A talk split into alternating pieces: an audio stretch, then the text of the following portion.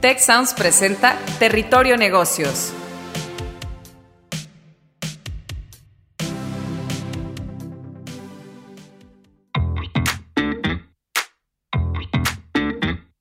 Bienvenidos a Territorio Negocios de GADE Business School y la Escuela de Negocios del Tecnológico de Monterrey.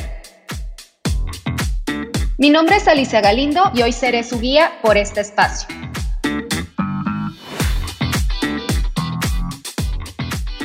Hola, buenos días a todos. Espero que estén muy bien. El día de hoy en este show de Territorio Negocios nos acompañan grandes personalidades y expertos para platicar del tema de inversiones en México. Tenemos a Gabriela Siller, directora de Análisis Económico en Grupo Financiero Base y también es profesora del Departamento de Economía del TEC de Monterrey. Y también tenemos a Jorge Martínez, director del Think Tank Financiero y profesor delegado de Business School. También eh, Jorge el rol de director del despacho Castor y Pollux, eh, un papel en donde tiene un rol en el Banco del Bajío. Entonces, pues bueno, bienvenidos. Muchísimas gracias Jorge y Gaby por aceptar esta invitación. Y pues hoy vamos a platicar de este tema de la inversión en México. Y es que no todos son malas noticias. Eh, hace ratito que estaba leyendo el reporte de Citibanamex en donde se mejoró, de hecho, la perspectiva de recuperación económica a un 4.7% en México, pues esto hace un contraste con eh, el porcentaje que representa la inversión en México del PIB, que es un 20%, es una economía que está pues básicamente es bajo en comparación con otras en desarrollo y pues definitivamente el COVID y esta crisis sanitaria ha venido a enfatizar pues esta situación crítica. Entonces el día de hoy pues vamos a platicar qué significa la inversión en México, cómo se puede incentivar. Ustedes desde su perspectiva eh, de directores, eh, ¿qué podemos hacer? Y pues bueno, vamos a empezar desde la base, desde lo básico.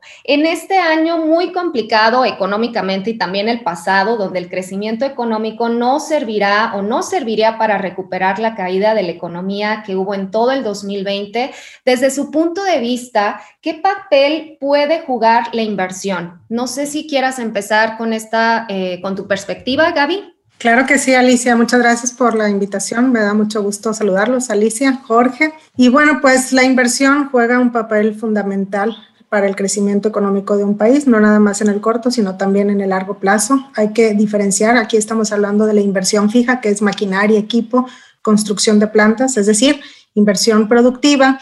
Y bueno, pues con la Resulta que la economía mexicana viene en declive no solamente desde el 2020 por la pandemia del coronavirus, en donde vimos una caída del PIB de 8.5%, sino más bien desde finales del 2018 y desde el 2019, bueno, pues también vimos una pequeña caída del Producto Interno Bruto. Esto se vio reflejado en la inversión fija, que es uno de los componentes del PIB y de hecho a enero 2021, que es el último dato disponible, la inversión lleva 24 meses consecutivos a la baja, lo cual nos muestra que no solamente fue por el coronavirus, sino más bien por otros factores. Ahora, la inversión fija, les decía hace un ratito, pues se relaciona con el crecimiento de largo plazo. Y si, bueno, venimos de una caída de 8.5% este año, se estima que este año podríamos tener un efecto rebote entre 4 5% del PIB, pues no alcanza a resarcir, ¿verdad? Y si a esto le agregamos que la inversión va a la baja, pues entonces implica que en el largo plazo las tasas de crecimiento pues difícilmente puedan regresar al 2% de antes que inclusive nos parecían bajas. Esto pues alarga todavía más la recuperación económica y bueno, nosotros en Grupo Financiero Base estimamos que una recuperación completa del PIB se va a dar hasta el año 2024 y precisamente como consecuencia de una demanda interna bastante débil, en donde la, la inversión pues juega un papel fundamental que desafortunadamente se ha desincentivado con las políticas económicas de la actual administración. Muchísimas gracias, Gaby. Jorge, tu perspectiva. muchas gracias y, eh, un, un gusto compartir con ustedes el, el escenario. Y pues sí, desde mi punto de vista estoy de acuerdo con, con lo que dice Gabriela. Este, la, inversión es fundamental para la recuperación de la economía. Ah, hemos hecho cálculos dentro del think tank financiero y, eh, este, pensamos también, como, como lo mencionas tú, este, Gabriela, que, que el PIB puede recuperarse eh, a, lo que tenía en 2018, porque en 2019 ya, ya venía cayendo un poquitillo, pues a lo mejor seis años eh, para llegar al mismo, al mismo nivel. Pero para alcanzar su tendencia, la tendencia que llevaba sin el agujero, pues esto pudieran ser más, más años, ¿verdad? Y, ah, lo típico, hemos analizado ahí en el think tank siete anteriores crisis desde este, pues, el siglo pasado y, todavía una antes de esa.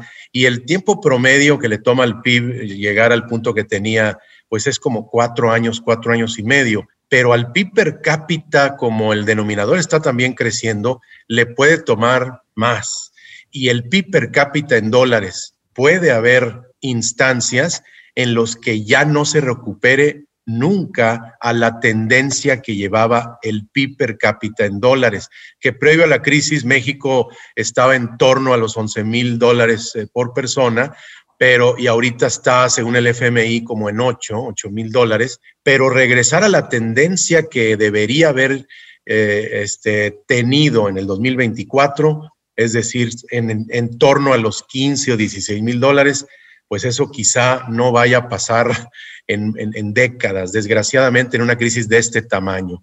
En el caso de Estados Unidos es distinto, por lo cual, pues eh, quiere decir que todavía nos vamos a separar más de ellos. Si antes todo lo que uno veía y, comparaba era 15 veces eh, ellos más que nosotros, pues ahora quizá vayan a ser 20 o más veces lo que ellos representen de nosotros, sea lo que sea, ¿verdad?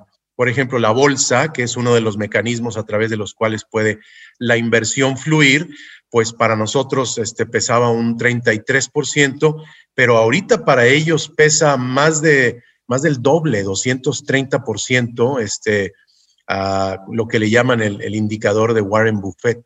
Y, y, pues ese número es enorme, ¿no? No se ve algo así desde, pues desde 1880, después de, de una gran crisis que hubo en la década de los 70 posterior a la muerte de Lincoln en el siglo antepasado. Y desde entonces, típicamente en Estados Unidos pesaba un 50, un 70 el mecanismo de la bolsa.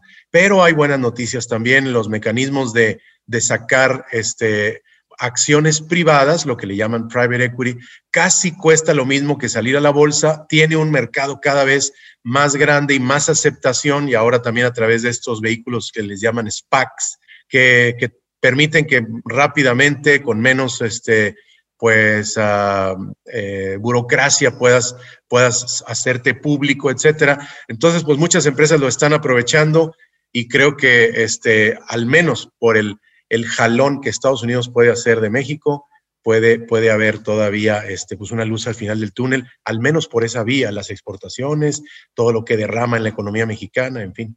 Definitivamente, muchísimas gracias, Jorge. Y es que fíjense, este Gaby, Jorge, hoy en la mañana también que estaba leyendo las noticias y hay una agenda económica financiera muy llena de noticias, empezando por el Climate Summit de, Biden, en donde está invitando a más de 40 líderes para las inversiones sustentables. Eh, tenemos también el tema de la ley de hidrocarburos, en donde Pemex juega o va a jugar ahora un papel eh, central de lo que se, se prevía, la ley de telecomunicaciones, en donde ahora por ley los mexicanos ya deben de contar con internet, el outsourcing en México también que se pone, que pone un punto final y definitivamente eh, para las empresas a nivel global pone esto en juego, eh, pues la inversión bajo todo este escenario de incertidumbre que vive nuestra economía.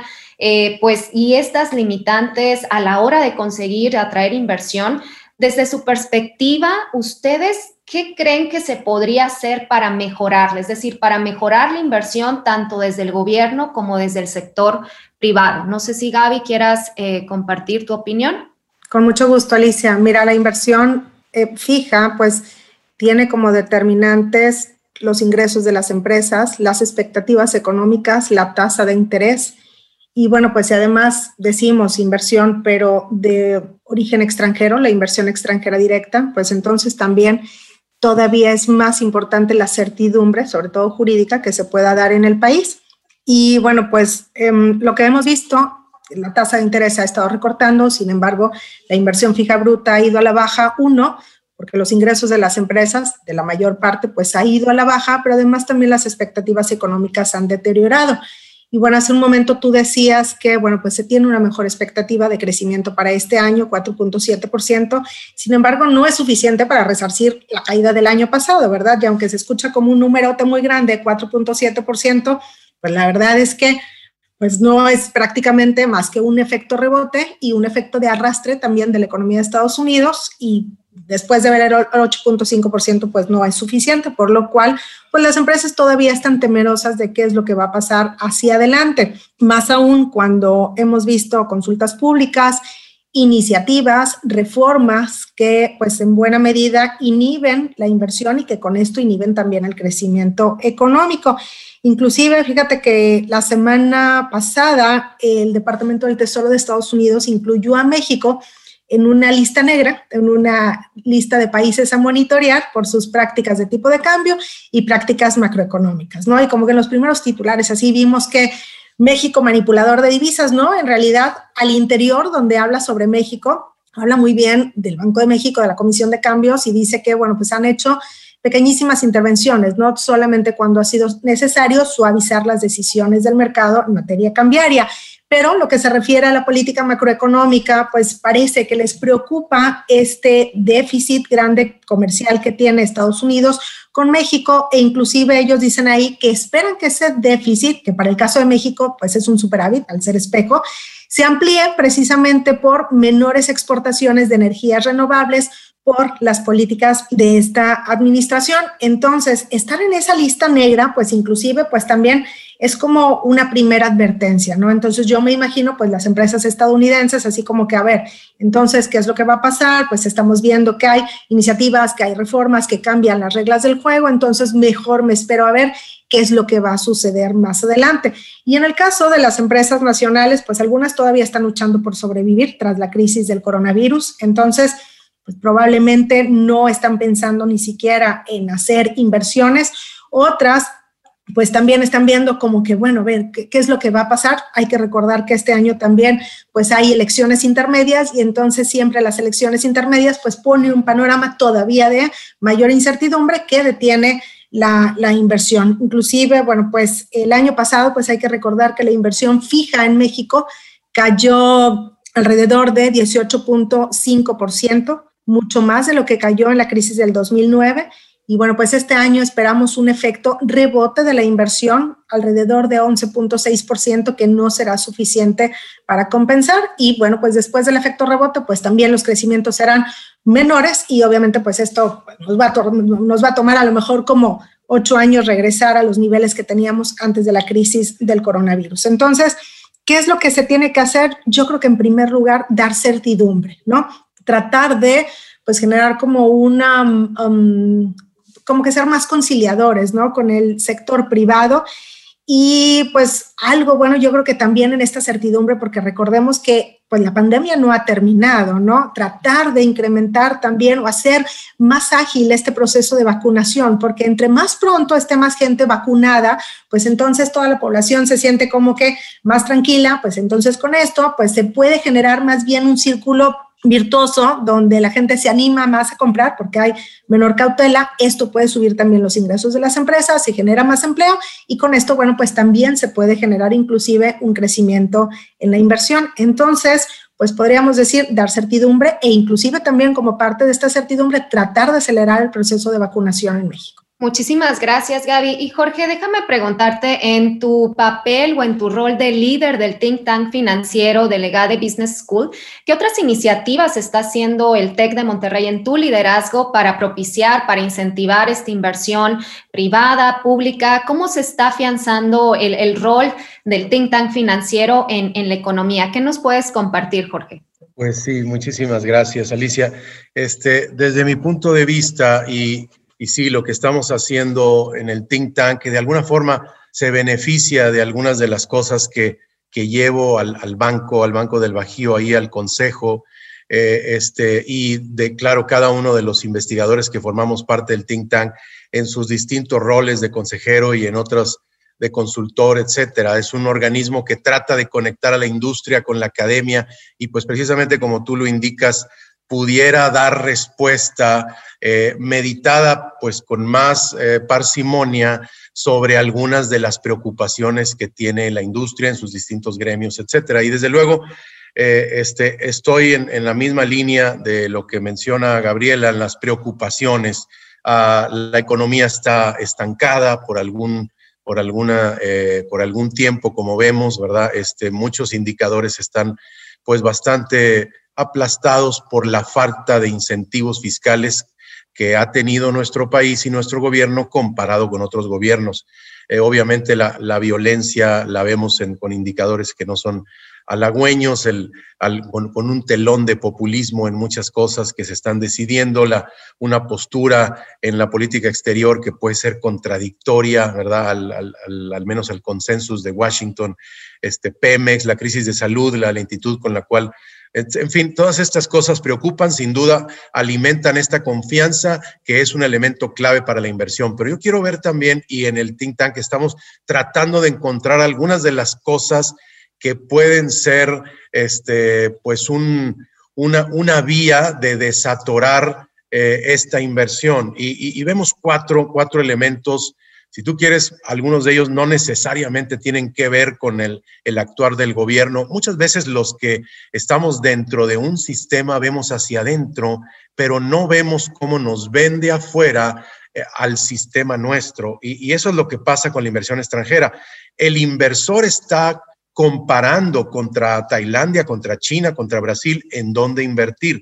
Y cuando ve a México, lo ve en comparación a otras posibilidades. Y cuando lo vemos de esa manera, hay cuatro cosas que nos gustan y en lo particular a mí, eh, cuando trato de defender, a veces pareciera indefendible cuando estamos entre puros mexicanos, pero si lo pensamos más allá, hay algunos elementos muy poderosos. Por ejemplo, el, mismo TEMEC, el hecho de que tengamos una exportación tan poderosa hacia Estados Unidos, el hecho de que Estados Unidos esté, sea la economía más avanzada en su avance, eh, en su dinamismo después de, la crisis del COVID, el hecho de que este, haya una estabilidad en las finanzas públicas, los organismos públicos tienen la confianza de, los, de los órganos externos, eh, eh, este, pues internacionales, ¿verdad? No, no hay todavía una crisis social como tal. Sí hay muchos elementos muy dañinos, pero no una crisis social todavía. Y hay una cosa que también me llama bastante la atención. Si, este, si no, vaya, un presidente tiene si es populista, dos vías para actuar. Una es gastando eh, de manera tremenda, esto fue Salvador Allende ahí en los 70 en Chile, este, o Echeverría, también en los 70 que primero recortó por algunos años, pero luego sí gastó. Eh, entonces tenemos ese camino y tenemos otro camino que es el de no gastar nada. Uno de esos caminos, el de gastar, te lleva a la inflación de inmediato. La inflación le pega a todos, les pega inmediatamente y luego es muy difícil salir de la inflación. La vía del estancamiento le pega a los empresarios que obviamente somos los que nos estamos quejando, ¿verdad? Se tarda también en pegar duramente, pero más fácilmente puedes salir de un estancamiento que de un proceso inflacionario. Entonces, cuando vemos a un, a un gobierno como el que tiene México, que ha sido recortador desde el inicio, pues obviamente, claro, este, ah, hay, hay un golpe muy fuerte por la parte de la inversión pública a las empresas micro, sobre todo, el año pasado quebraron un millón de empresas y eso no es, no es, no es bueno. Pero de nuevo, el camino, con, el camino contrario, el de un populista gastador, eh, como lo fue Allende y como lo fue Echeverría en su segunda parte, es un camino en el que ah, las cosas son más peligrosas por la vía de la inflación. Es cierto que hemos visto datos inflacionarios algo preocupantes, algunos de ellos vienen del elemento non-core, ¿verdad? Del, del, no subyacente, algunas cosas que son este, ah, eh, pues eh, más bien estacionarias, eh, estacionales, perdónenme, y, no tanto que sean permanentes, ¿no? Entonces, pues eso, eso es también algo que, que nos gusta cuando analizamos la economía mexicana. Ah, hicimos algunos números y pareciera que para que, bueno, México ha crecido al dos y medio los últimos 30 años, anual en términos reales. Y como hemos ya mencionado, se va a tardar bastante en regresar a los niveles que tenía. Pero vamos a suponer que México intentara crecer al 4 o al 4,5. Efectivamente, en el, en el meollo de tu pregunta, este, eh, Alicia, está el que, el que desde el punto de vista económico, en modelos económicos, México tendría que tener una inversión respecto al PIB casi del 28%, 27 o 28%, para que se lograra con la productividad que tenemos actualmente, que es muy pequeñita, y, la manera como la fuerza laboral va llegando a, la, industria y al comercio, eh, se requeriría un 28% de inversión a PIB para que México creciera al cuatro y eso está muy, muy lejos sin la confianza que hemos ah, eh, mencionado. Pero simplemente toma el ejemplo del dólar y ya mi último comentario. En los últimos meses, el dólar y el peso han tenido una correlación del noventa y tantos por ciento. Quiere decir que muchas razones distintas a México mismo están llevando la dinámica del valor de nuestra moneda lo cual quiere decir que muchas otras cosas también están jugando a la hora de que la inversión extranjera llegue. Un Shell o un Bombardier o alguno de los que quiere producir aquí está pensando en 50 años y no en 5. En 5 años las cosas se ven pues algo oscuras, eh, ¿no? Al menos translúcidas, pero en 50 años no, no sabemos eso. De hecho, pues México en el largo plazo, los estudios de McKinsey y de Deloitte, etcétera, muestran a México como uno de los primeros 15 o 10 países de nuestro mundo, este, independientemente de las políticas que ahorita nos parecen a los mexicanos que son contrarias a la inversión. Entonces, es un tema que tiene varios momentos, ¿verdad? Este, uno es el corto, otro es el mediano y uno muy distinto es el largo plazo, dependiendo de, de cuál estamos hablando es la opinión que también tenemos que abrazar en cuanto a la inversión, Alicia.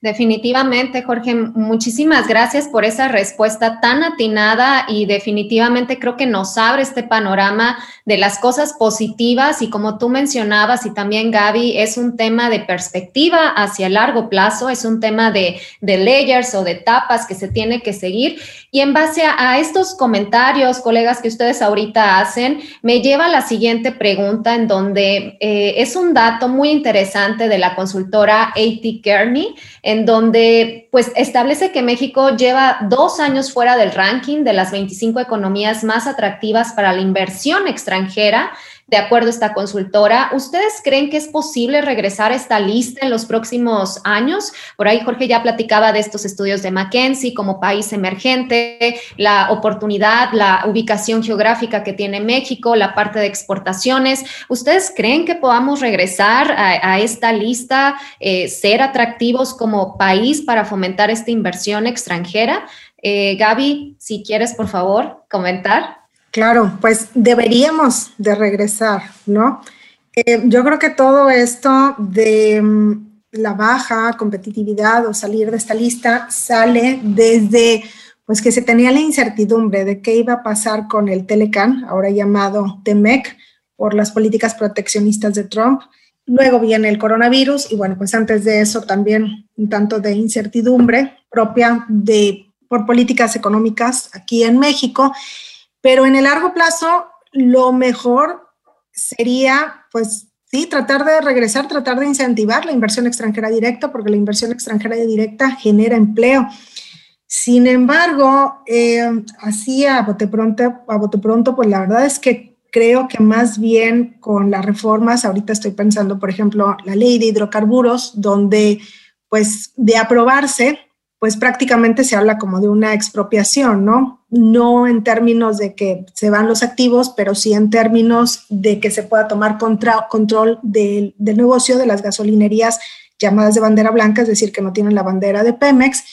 Y pues yo me imagino que ningún empresario extranjero quisiera venir a poner a México una gasolinería. Entonces, de perdido ahí, pues ya es una caída de 5% en la inversión extranjera directa que bueno, va a ser difícil subsanar. Pensando a lo mejor en la manufactura, el crecimiento que va a tener Estados Unidos este año, que se estima entre 6, 6.5%, que es muchísimo, para pues ser la economía más grande de todo el mundo, mostrar ese crecimiento que les regresa ya este año al PIB que tenían antes de la crisis del coronavirus, pues en realidad la manufactura sí podría mostrar un crecimiento de la inversión extranjera directa significativo, pudiera llegar a compensar, pero por otro lado también, pues como que no se tiene completamente esta certidumbre jurídica por todos los cambios en las reglas del juego que se han dado, por todas las iniciativas y sobre todo por la posibilidad, ¿no? Como que de, de nuevas reformas que pudieran terminar afectando los intereses de las empresas extranjeras.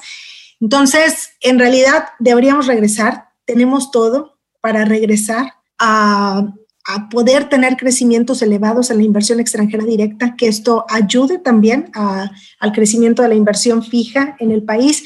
Y bueno, pues cualquiera que nos escucha podría pensar, bueno, esto es por qué están tanto con la inversión fija, ¿verdad? Porque genera más productividad y al generar más productividad genera más crecimiento económico y es más, también genera crecimientos en los salarios reales, ¿no? O sea, todos nos vemos beneficiados del crecimiento de la inversión fija. Entonces, tenemos todo para regresar, pero probablemente pues va a tomar unos años. Yo me imagino que a lo mejor pudieran ser, supongamos que este año ya terminan de hacerse todas las iniciativas, reformas y demás que, quiera hacer este gobierno, pues como quiera nos va a tomar unos cuatro años más, porque queda como esta herida, esta cicatriz donde, bueno, pues déjame ver qué pasa, ¿no? Con la siguiente administración, entonces creemos que a lo mejor serán cuatro años más, aunque tengamos todo, a menos que de la manufactura o que Estados Unidos siga eh, inyectando estímulos fiscales y que entonces siga teniendo un crecimiento acelerado y que sea de la manufactura en donde pues se vea un mayor aceleramiento. Pero yo estimo que serán a lo mejor unos cuatro años más y también va a depender de qué otras políticas económicas se aplican y qué expectativas se tiene sobre México, no solamente sobre el crecimiento económico, sino sobre todo, em, pues finalmente de, cómo sigan ¿no? las reglas del juego en nuestro país. Muchas gracias, Gaby. Jorge, desde tu perspectiva, ¿crees que podemos regresar a esta lista privilegiada como país emergente, como economía fuerte? Pues sí, eh, otra vez Alicia tiene tres tiempos esta respuesta, ¿no? Este, y, pues en el primer tiempo no. Ah, las cosas son simplemente demasiado contrarias y la confianza es la variable que más pesa. Eh, y, y, entonces mi respuesta en el muy corto plazo sería no. Pero en el mediano plazo y en el largo plazo, permíteme este, listar siete tendencias de largo plazo que, que hemos visto también en, los estudios que hemos hecho internos aquí en el think tank financiero de, de GADE y del TEC, y, cómo eh, queda México rankeado en ellos. El primero es esta desmaterialización que ha ocurrido desde hace 100 años en la economía, en donde pasas de lo agrícola a lo industrial, de ahí a los servicios, de ahí a la información y de ahí al capital intelectual. ¿Cómo queda México en ello? ¿México puede jugar bien en esta tendencia de la desmaterialización? Yo te diría sí, y especialmente porque el capital intelectual tiene mucho menos barreras que el capital agrícola o que el capital industrial, incluso el capital de los servicios, en donde, claro, puede sufrir el hecho de que menos americanos vengan a cortarse el pelo aquí y pues vendemos menos en ello. Es cierto, pero el capital intelectual tiene mucho menos barreras al comercio y a la y al desarrollo. Entonces yo veo que México puede estar bien rankeado porque de hecho primero tiene una curva muy adelantada también este, pues eh, gracias a ser eh, socio de Estados Unidos y de Europa en muchas cosas, pero también porque los ingenieros, ingenieras mexicanos, pues tienen eh, una muy, muy buena preparación en cuanto al tema digital, el hecho de que el tema digital se alimenta de, de los jóvenes y México tiene más jóvenes que muchos otros países con los cuales compite, es también una ayuda tremenda.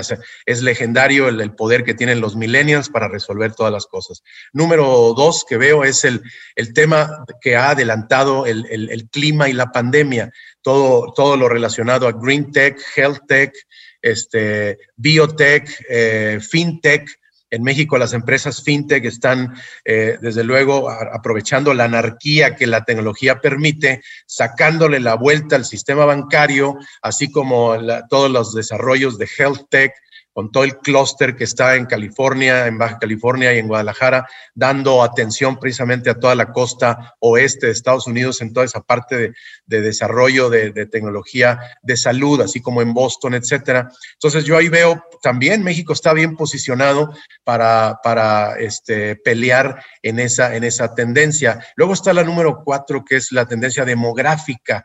La tendencia demográfica, pues ya sabemos que hay más gente mayor, menos jóvenes en México y ambas cosas son inflacionarias. En México eh, estamos todavía con no tantos este, viejitos, ah, y, con todavía un, buen número de, jóvenes que pueden aportar, ¿verdad? También a, pues a, la innovación, a la creatividad, etcétera. Y en esa tendencia México está a ganar, si bien los jóvenes son muy inflacionarios, pues eh, este, también puede tener el beneficio de la, de la, de la innovación. En la siguiente son los, los ciclos de productividad, este, la, la, extensión de las expansiones, lo cual México ha gozado también. Desgraciadamente en México la productividad es muy mala, muy bajita, crece a tasas muy pequeñas y con más burocracia se pone peor. Entonces, en esta sí te diría yo que tengo dudas en cuanto al papel que México pueda jugar en esa gran tendencia. La que sigue es el populismo y pues no digamos, este, los ciclos de riqueza generan esta presión hacia los que venden las ideas de salvar al pópulo y desde luego esto es muy gravoso en el mediano plazo, ya lo sabemos, en esta México no pinta tan bien. Y por último, en una, una tendencia de desglobalización este, que siguió al COVID, eh, otra forma de llamarlo sería la eficientización de las cadenas de suministro, le va a beneficiar a México de alguna manera algunas cadenas muy lejanas y muy complejas se harán más sencillas, más eficientes y México estará ganando de eso a pesar de todas las cosas malas que hemos dicho de México y que en el corto plazo incluso es posible que degraden a México otras calificadoras, finalmente en la eficientización de las cadenas de suministro, México está más a ganar que a perder. Y de nuevo, tiene que haber un Shell, un Bombardier, tiene que haber una IKEA, ¿verdad? Este, que, que, de alguna forma estuviera pensando a 20 y a 40 años y no a 5 años. Y yo creo que sí los hay, sí hay los IKEAs. Sabemos que IKEA llegó a México, está haciendo camas y burós aquí en Torreón. Entonces, pues bueno, esto, esto es beneficioso y hay gente como ellos que sigue pensando en el México del 2070, ¿verdad? Muchísimas, muchísimas gracias, Jorge. Muchísimas gracias, Gaby. Pues bueno, voy a concluir con unos cinco elementos ya finales para que toda nuestra audiencia pues se quede con este tema de las inversiones. Definitivamente los comentarios de Gaby y de Jorge pues nos llevaron a este, a este resumen que ahorita hago. Primero, pues definitivamente en el corto, mediano plazo no vamos a recuperar la inversión que teníamos, los crecimientos que veníamos eh, teniendo desde el 2018. Vemos varias etapas. Eh, eh, se necesita también un tema de certidumbre jurídica, un tema también eh, hablando de este tema de la pandemia y, tener ya completo este proceso de, vacunación, este, como comentaba Gaby, este círculo virtuoso para que las personas pues se motiven a seguir participando en la economía, se tenga esta certidumbre y pues bueno, estas tendencias que ahorita Jorge nos comentaba, la desmantelización del capital, llevar las inversiones sustentables. Hoy, en el Día de la Tierra, 21 de abril, definitivamente la inversión sustentable, verde, fintech es, es lo in, por así decirlo. Y pues bueno, yo creo que hay muchas enseñanzas de esta pandemia con el cambio climático y pues bueno, tenemos todos los elementos, como comentaba Gaby Jorge, para crecer como país. Definitivamente es algo que vamos a ver en el mediano, largo plazo y tenemos todo para, para lograrlo. Yo de verdad les agradezco muchísimo el, el haber estado aquí conmigo. Eh, muchísimas gracias, Gaby Siller y Jorge Martínez. Y pues bueno, a todos, muchísimas gracias por escucharnos. Yo estuve como su moderadora en este show. Mi nombre es Alicia Galindo y pues bueno, nos escuchamos en la próxima. Muchas gracias. Si quieres conocer más sobre los sucesos de la actualidad política, te invitamos a escuchar Con su permiso, el podcast en el que nuestros expertos hablan sobre los temas más actuales de la agenda pública en México y en el mundo. Escúchalo en Spotify, Apple Podcast y Google Podcast.